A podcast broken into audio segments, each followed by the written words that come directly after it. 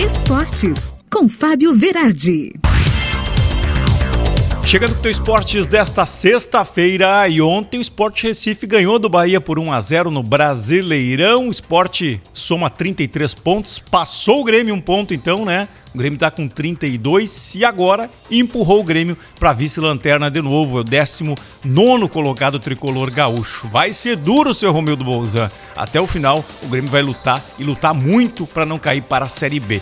Por sua vez, o Bahia, com a derrota, ficou com 36 pontos. É o 17 e agora então está 4 pontos acima do Grêmio.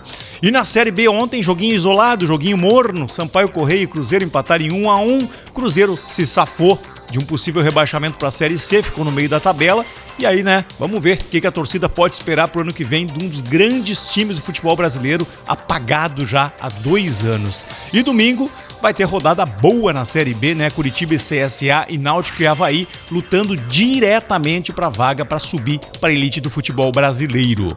O Juventude sábado então vai encarar o, no Mineirão o líder Galo Mineiro, né? Sete da noite, não vai contar com o Guilherme Castilho, que não pode jogar por uma questão contratual, ele que pertencia ao Galo. E o Juventude ali, o 15 com 39 pontos, vai ter que lutar muito também, né?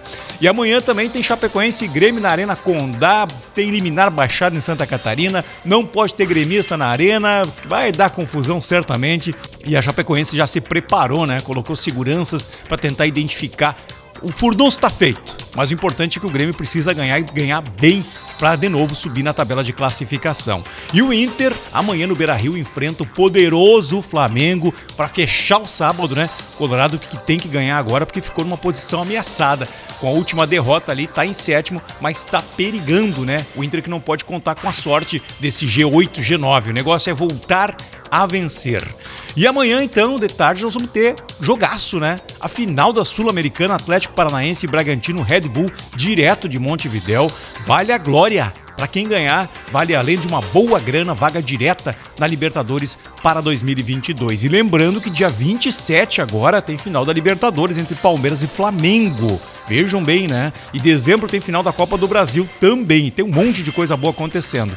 O destaque todo aqui é o Atlético Paranaense, né? Que está em duas finais e isso mostra então a boa gestão do clube paranaense que ganhou aquela final da Copa do Brasil do Inter, mostrando que organização e trabalho nunca são demais. E na Fórmula 1 tudo pronto para o GP do Qatar, Mercedes versus Red Bull. São 510 pontos e meio a 521 pontos e meio na briga dos construtores. E aí Max Verstappen Verstappen, 332 pontos e meio contra Lewis Hamilton com 318,5.